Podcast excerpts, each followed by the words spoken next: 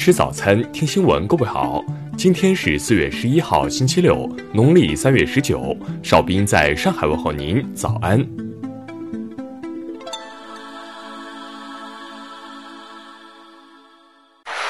首先来关注头条消息。昨天。钟南山院士应邀与韩国防疫专家李中求就中国对新冠肺炎的防控和治疗经验进行视频在线交流。在交流时，钟南山谈到，全球疫情走向取决于两个方面，一方面是疾病本身的规律，现在这个疾病的基因突变已经非常适应在人体内生存，传播力比较大。比起流感，它有高二十倍以上的死亡率，这个问题值得重视。另一方面，还取决于欧美政府采取的态度。任何一个国家爆发，全世界都不可能安宁，不可能控制。他强调，大家共同努力，共同研究疫苗，才有可能真正控制疫情。韩国首尔大学医学院教授李中求表示。我和钟院士看法差不多，韩中两国未来一段时间可能都会出现日新增二十到三十人的情况。中韩两国这些零星散发疫情有可能持续到年底，而欧美的大规模爆发过了今年夏天可能会出现好转。下面来关注国内方面的消息。中央应对新冠肺炎疫情工作领导小组日前印发通知，明确提出要完善物流快递业相关防控措施，允许快递员进入社区配送。央行最新数据显示，一季度人民币贷款增加七点一万亿元，同比多增一点二九万亿元。一季度社会融资规模增量累计为十一点零八万亿元，比上年同期多二点四七万亿元。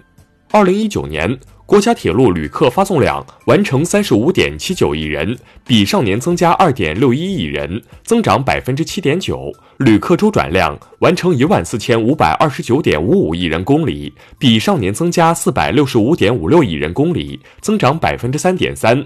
综合考虑当前新冠肺炎疫情防控及两岸关系形势，教育部决定暂停二零二零年大陆各地各学历层级毕业生赴台升读工作。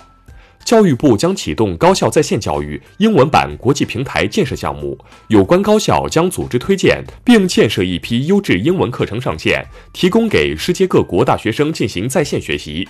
根据国家统计局昨天公布的数据，三月 CPI 同比降至百分之四点三，环比由上月上涨百分之零点八转为下降百分之一点二，食品、非食品价格均回落。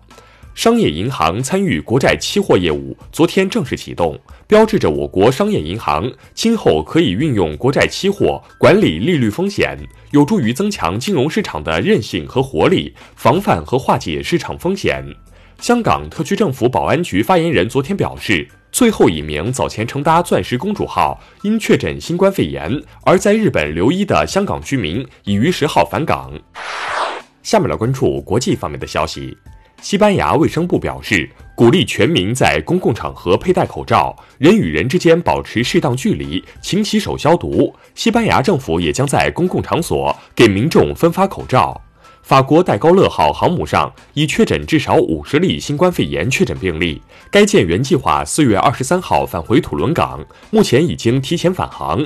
巴基斯坦民航局下发通知，决定所有国际航班停航时间继续延长至四月二十一号。四月二十一号后再视疫情发展情况而定。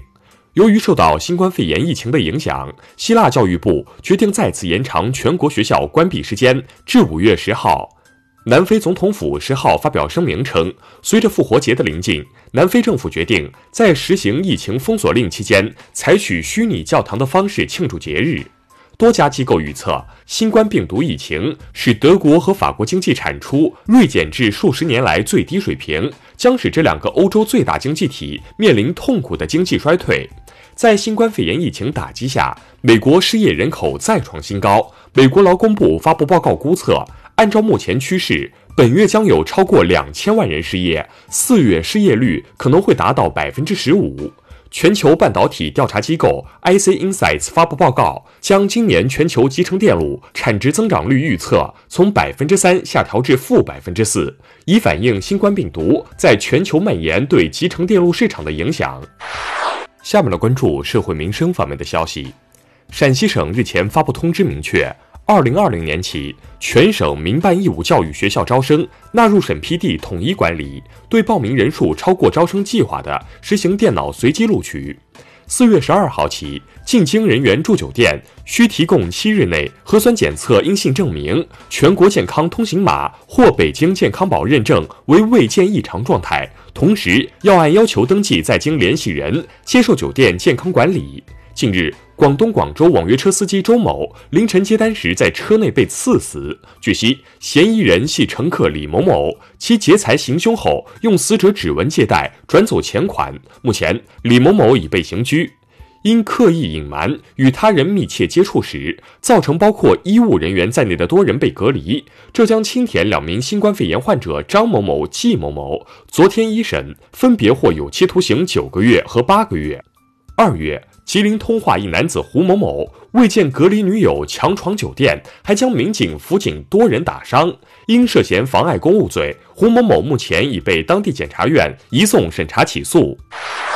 最后来关注文化体育方面的消息，劲报记者约翰克劳斯称，英超已通知各俱乐部让球员五月恢复训练，确保在六月份能以空场的形式重新开赛。东京奥组委秘书长武藤敏郎昨天表示。自己无法保证奥运会明年可以按计划举行，这被认为是暗示东京奥运会明年举办形势仍不明朗。